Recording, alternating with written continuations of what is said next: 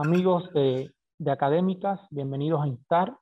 Esta tarde, en el marco del taller de transiciones políticas y revoluciones que estamos desarrollando de manera conjunta con Gobierno y Análisis Político, GAPAC, eh, estaremos abordando el segundo encuentro de este eh, tema número uno sobre las consideraciones teóricas eh, de los ciclos transicionales y de las revoluciones.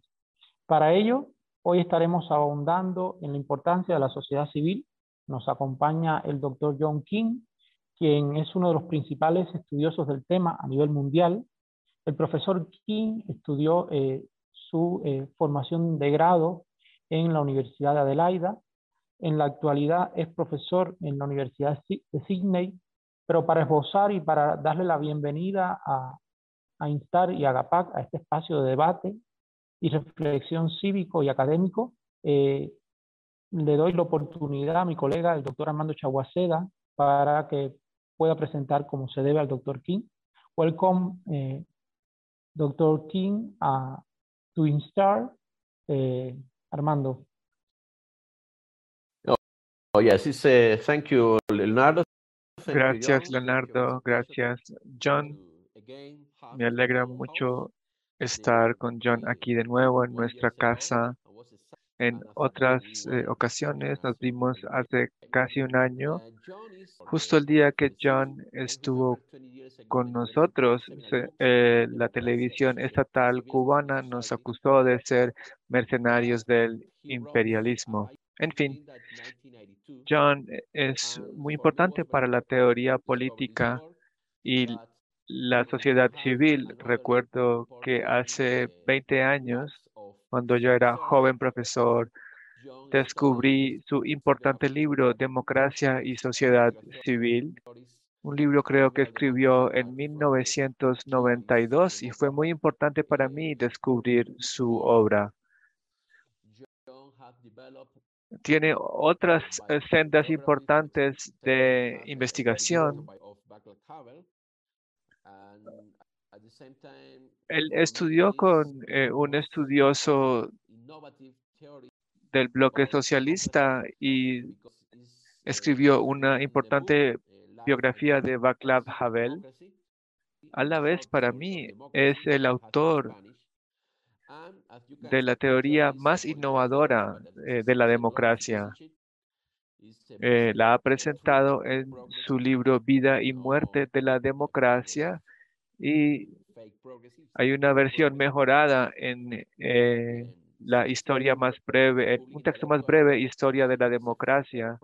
Él es no solo un teórico, sino un ciudadano global, un verdadero eh, progresista, no un falso progresista de izquierda, un intelectual público y es también un amigo de Instar y nuestro. Y no diré más.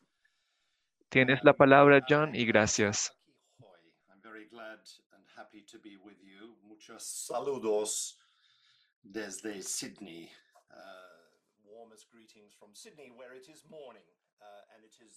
Aquí en Sydney eh, es mañana por la mañana y eso demuestra que el tiempo y el espacio uh, son contingentes y relativos.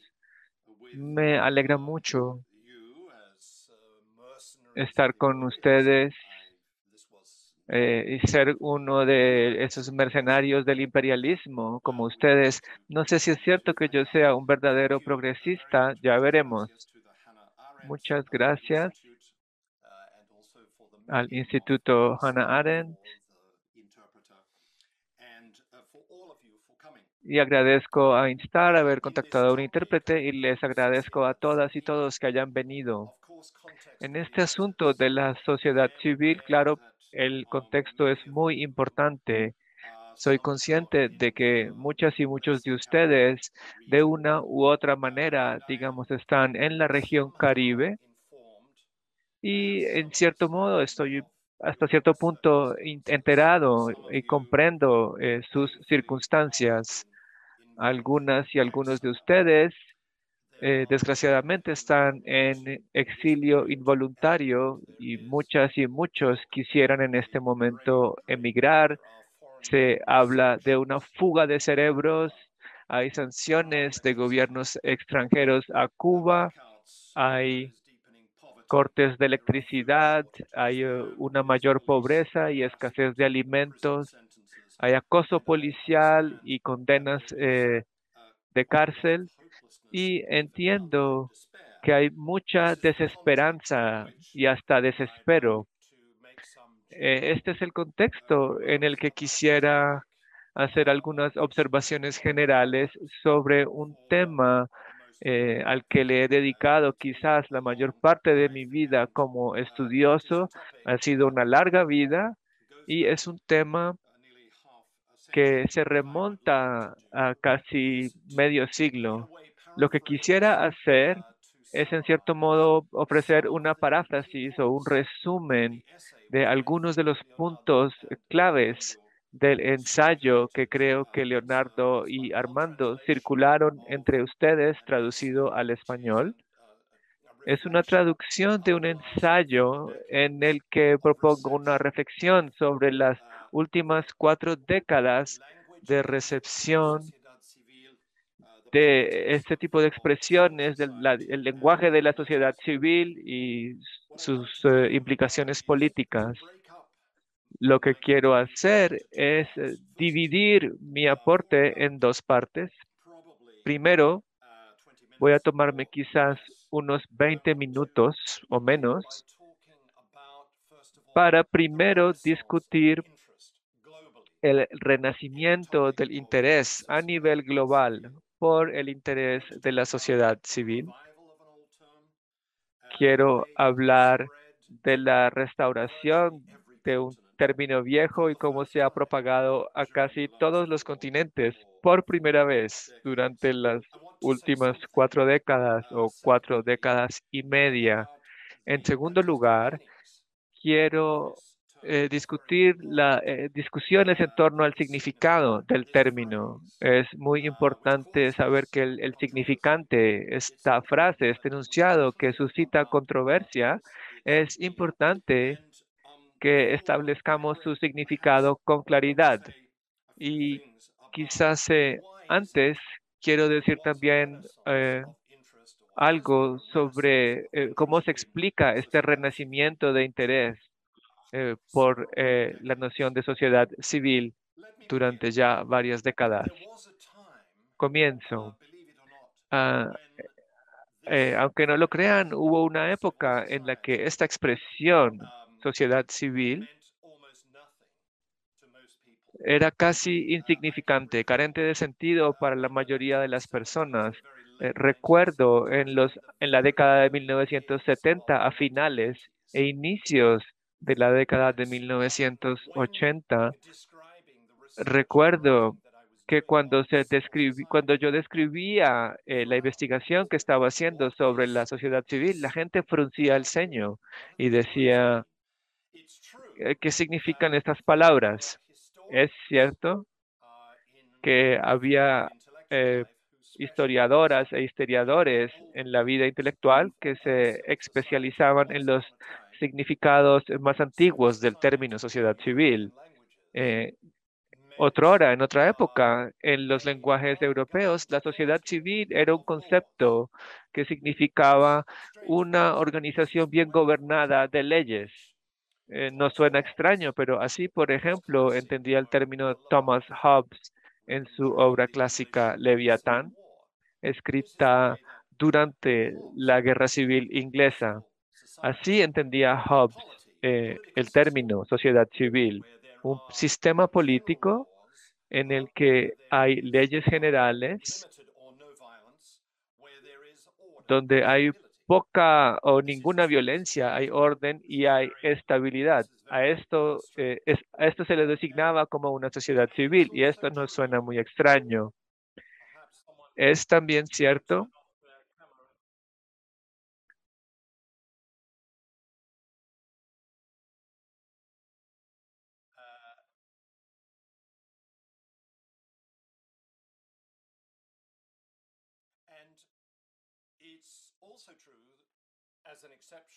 También es cierto, de manera excepcional, que eh, hay una tradición que parte de Antonio Gramsci. Por ejemplo, en Hispanoamérica, eh, por todo el continente y también en Japón, hubo en los años 60 eh, el, un uso de la comprensión gramsciana de la sociedad civil.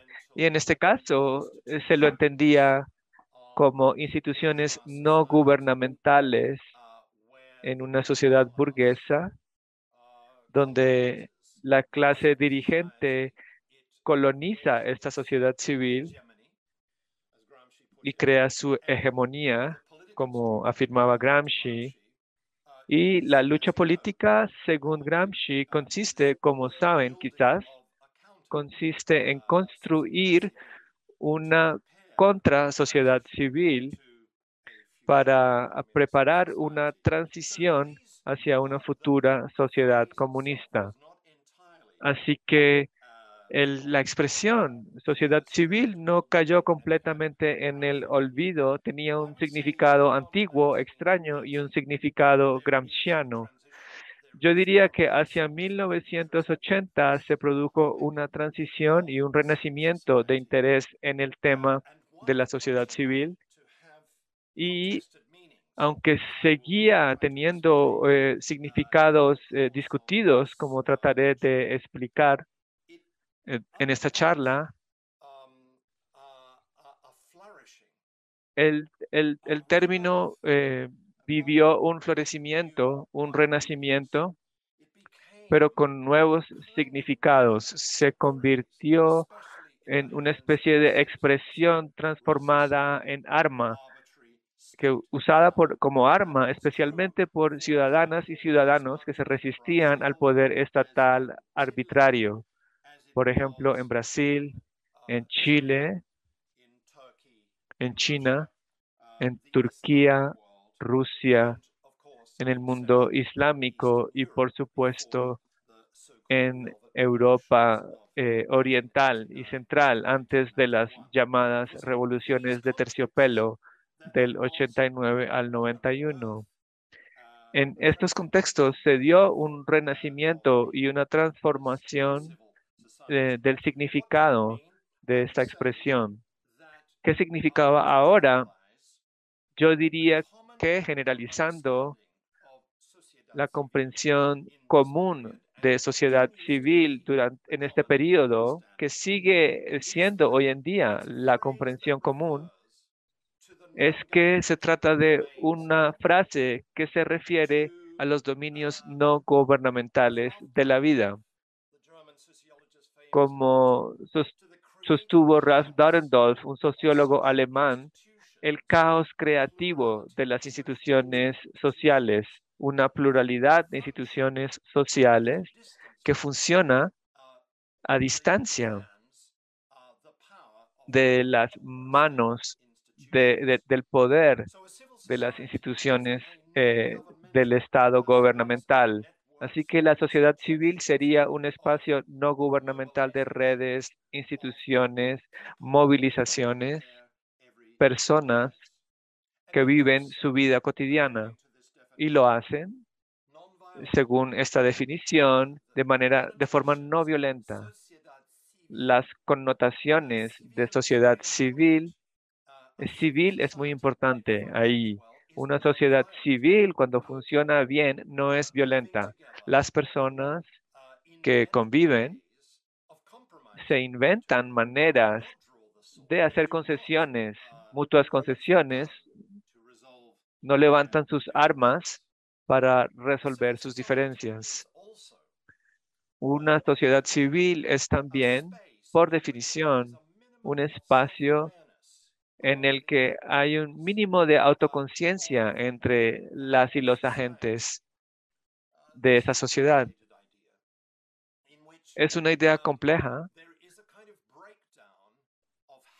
Hay una especie de descomposición de hábitos, de costumbres. Hay una conciencia, en, otras palabras, de que las tradiciones son maleables, de que es posible cambiarlas, que las costumbres son contingentes que las formas de vida en la cotidianidad y en las instituciones se pueden transformar. Así que, por definición, hay una medida de autorreflexividad, como dicen quizás los filósofos y sociólogos cuando hablamos de una sociedad civil. Esto no implica que todas las personas que participan en una sociedad civil entienden plenamente sus circunstancias, que lo saben todo como si estuvieran sobre una montaña y pudieran eh, ver el todo de la sociedad civil. No es así, pero sí hay una medida de autoconciencia y esto implica que una sociedad civil actúa en todo su dinamismo y complejidad, en su caos creativo, actúa con cierta medida de comprensión de su propia contingencia. Esto podemos discutirlo más adelante. En una sociedad civil el miedo se reduce, no se lo elimina por completo, pero el miedo se convierte en algo de lo que esta sociedad puede deshacerse. Es un espacio de interacción mutua, de mutualidad, de solidaridad y una sociedad civil contiene en su interior una multiplicidad de mecanismos para resolver los conflictos entre las personas que no están de acuerdo sobre la vida y cuyos intereses a menudo están en conflicto. Los sindicatos, por ejemplo, contra el, empresariado, por dar un ejemplo, quienes creen en el catolicismo contra eh, creyentes del Islam, por ejemplo, en cualquier sociedad civil estos conflictos son normales y las sociedades civiles más exitosas son aquellas que inventan mecanismos para resolver estos tipos de conflictos. A grandes rasgos, este es el significado, una especie de eh, comprensión ideotípica, como diría Max Weber de, este, de esta frase.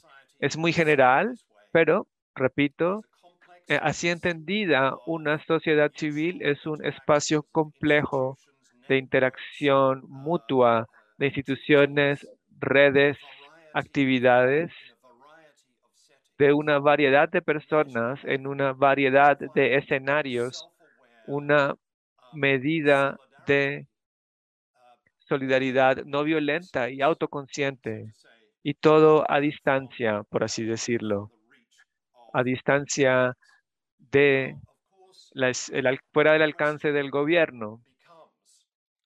Ahora bien, claro, la siguiente pregunta es, y quisiera hablar un poco de este segundo tema antes de hacer una pausa para que comencemos a discutir, podemos preguntar por qué este concepto, esta frase, eh, ha vivido un renacimiento hace unos 40 eh, años y ello a nivel global.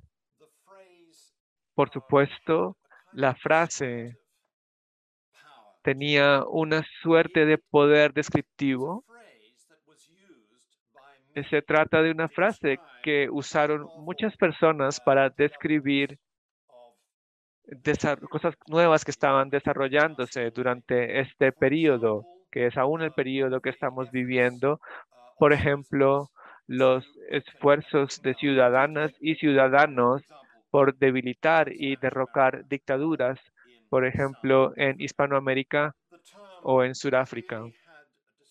El término claramente tenía la capacidad de describir adecuadamente eh, lo que se llamó nuevos movimientos sociales, el renacimiento del movimiento feminista, el nacimiento por primera vez en la historia de las democracias modernas de un movimiento verde que se inició eh, durante los años 60 y que luego eh, le abrió paso a los partidos políticos verdes y a una gran cantidad de instituciones nuevas.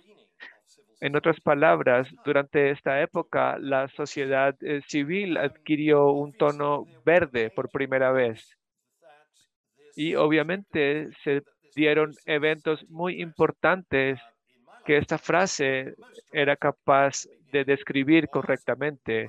Durante mi vida, por ejemplo, quizás el evento más dramático fue el nacimiento de un movimiento sindicalista independiente en Polonia. Y como saben, este movimiento, Solidaridad, durante 14 meses el movimiento sobrevivió y fue capaz de lograr algunas victorias como la libertad de la prensa, el no encarcelamiento de activistas sindicales, etc. Este poder descriptivo de la expresión sociedad civil, pienso, se puede entender también en términos de el rechazo muy temprano del neoliberalismo.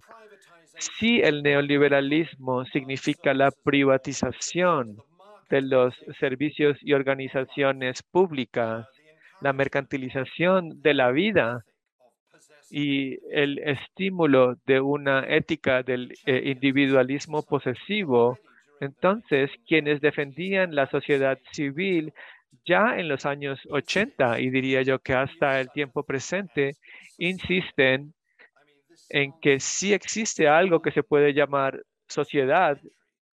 Digo, esto suena quizás demasiado básico, pero recuerden que si miramos, por ejemplo, los escritos de Friedrich von Hayek, el defensor austríaco de lo que llegó a llamarse después eh, neoliberalismo, von Hayek es famoso por sostener que, la sociedad era algo que no existía y Margaret Thatcher eh, repitió esta frase. Y bueno, quienes defendían la noción de sociedad civil respondieron que sí que existía la sociedad civil. Ralph Dahrendorf, de nuevo, hablaba de Homo sociologicus para señalar algo que debería parecernos obvio, que somos seres que estamos involucrados en el lenguaje, que dependemos de hogares, que tenemos conexiones a través de los lugares en los que trabajamos, a través de las tiendas locales, que podemos quizás eh, visitar mezquitas e iglesias, etcétera, etcétera. Todos y todos estamos entreconectados por estos hilos sociales.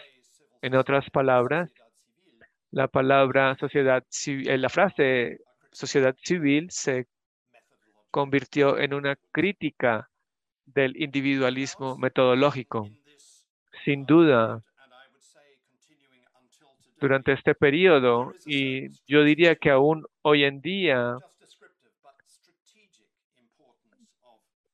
hay una importancia no solo descriptiva, sino también estratégica del lenguaje de la sociedad civil. Quiero decir que durante las últimas décadas eh, hemos empezado a comprender cada vez más que una transición desde de la dictadura o, por ejemplo, de los eh, regímenes soviéticos a un orden político en el que hay apertura, responsabilidad institucional, eh, donde hay respeto por el pluralismo no violento, eh, entendemos que esa transición debe involucrar la construcción de una sociedad civil. Y esto tuvo implicaciones. Es muy importante, pienso, para nuestra comprensión del poder. Porque este cambio de paradigma, este giro hacia el lenguaje de la sociedad civil, este pensamiento en torno a la sociedad civil enfatiza que el poder no es solo algo que está allá arriba. El poder no es solo aquello que está en manos de ejércitos y fuerzas policiales y personas del gobierno y burocracias gubernamentales y parlamentos. Esta es una forma de poder pero desde el punto de vista de la perspectiva de la sociedad civil que estoy describiendo, el poder también viene desde abajo. El poder es omnipresente. Las relaciones de poder se puede decir que están incrustadas en las interacciones cotidianas, en la relación entre parejas, la relación entre adultos y niños, la relación que tienes en, las, en tus comunidades cotidianas. Todas estas son relaciones que están empapadas y definidas, por así decirlo, por las relaciones de poder y la implicación eh, en términos estratégicos del lenguaje de la sociedad civil es que la sociedad civil nos da, en cierto modo, la potencia, es decir, le permite a la gente ver que aunque se sientan carentes de poder cuando tratan de pensar en las instituciones macro, que aún así pueden cambiar las cosas desde abajo. Václav Havel, a quien Armando mencionó y sobre quien escribí un libro y con quien me reuní muchas veces, a Havel le gustaba decir que el nacimiento de una sociedad civil requiere vivir en la verdad. Y quería decir con ello que los individuos en sus mutuas relaciones podrían de hecho transformarse y lo hacen. Pueden vivir vidas de integridad, de honestidad, de compromiso con ciertos valores y hacerlo de manera abierta. No mentir, no hacer trampa. Así que el paradigma de la sociedad civil, la manera de pensar que, y de actuar que tiene como referente la sociedad civil, eh, incita a las personas a ver que tienen esta potencia, esta capacidad de transformar sus circunstancias. Y para terminar, una razón fundamental por la que pienso que se dio este renacimiento, he hablado de las ventajas descriptivas y estratégicas del término. También hay ventajas normativas de esta frase. La sociedad civil durante las últimas cuatro décadas también se ha transformado en un ideal normativo, una especie de utopía pragmática, si puedo usar esas palabras. Y lo que quiero decir con ellas es que al hablar, hablar de una sociedad civil, eh, estamos hablando positivamente de una pluralidad de normas, de éticas y de maneras de vivir. Para decirlo de manera simple, si eres amiga de la sociedad civil, entonces defiendes el principio de vive y deja vivir. Una sociedad civil es un espacio complejo de asociaciones, redes, organizaciones maneras de vivir cotidianamente en donde se tolera hasta cierto punto la diferencia. El derecho a ser diferente es un componente ético importante del lenguaje de la sociedad civil. Y si lo vemos así, la ventaja normativa de una sociedad civil es que crea espacios y múltiples espacios en los que las personas pueden desarrollar su ser en el mundo. Ernest Gellner, uno de los grandes antropólogos del siglo XX, también un filósofo, un gran filósofo, a Gellner le gustaba decir que cuando una sociedad civil funciona bien, provee muchas escaleras independientes que la gente pueden escalar, ascender. Eh, quería decir con ello que sentirse eh, se puede eh, mejorar nuestra idea de lo que es estar en el mundo, la dignidad, puede darse un florecimiento de la satisfacción y la felicidad. Cuando una sociedad civil, por ejemplo, le permite a alguien participar en un club deportivo en el que sus hijas o hijos juegan y jugar un papel de liderazgo ahí, o un pequeño negociante puede montar una tienda o una red de negocios y ello les confiere dignidad en el mundo. Podría dar muchos más ejemplos, pero espero que se entienda la idea. Y finalmente, pienso que desde una perspectiva normativa, eh, lo que ha resultado muy interesante en este lenguaje de la sociedad civil es que por primera vez ha tenido un gran impacto en nuestra manera de pensar la democracia. ¿A qué me refiero? Bueno, en mi propio trabajo yo he tratado durante buena parte de mi carrera, he tratado de construir la categoría de sociedad civil para derivar de ella el concepto de democracia. Y pienso que con ayuda de otras personas, claro, esto me ha permitido transformar nuestra comprensión de la democracia. Desde la perspectiva de la sociedad civil, la democracia no es simplemente elecciones eh, libres. Ciertamente es compatible con el principio de unas elecciones libres y justas, pero la democracia es mucho más. Se trata del pluralismo, la defensa del derecho a ser diferente, la restricción del poder gubernamental, el rechazo de poderes arbitrarios, se sigue que la democracia llega a significar algo distinto a como se la entendía antes, su comprensión clásica que se remonta al mundo de la Grecia antigua, por ejemplo. Y una posición que utilizan todos los populistas en todos los periodos históricos de la historia. Cuando hablamos de sociedad civil, rechazamos la comprensión simplista de la democracia como el, el gobierno del pueblo soberano. En mi trabajo yo he tratado de demostrar que, es, demostrar que este principio del pueblo soberano, entre comillas, es extremadamente peligroso para la democracia. Los demagogos lo, lo han usado una y otra vez.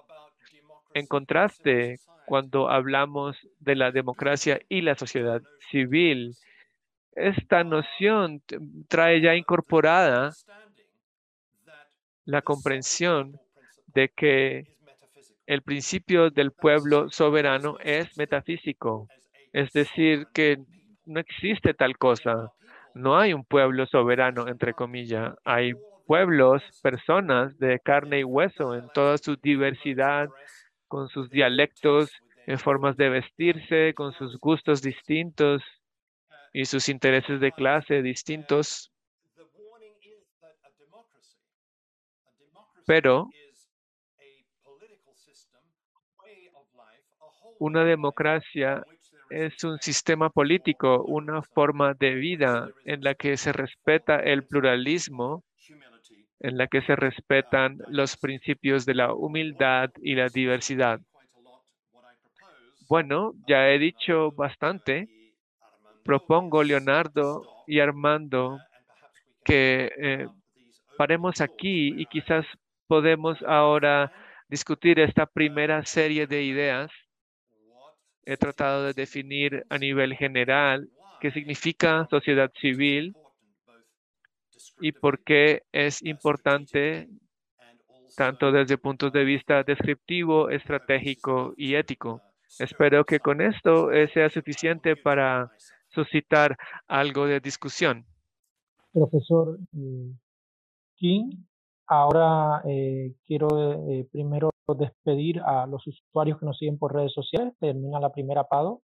Siempre suele tener un académico de cultura entre nosotros y, la sociedad civil, porque para los dos y la región general sigue siendo un término que, eh, que nos interpela y que nos lleva también a entender el activismo, la academia.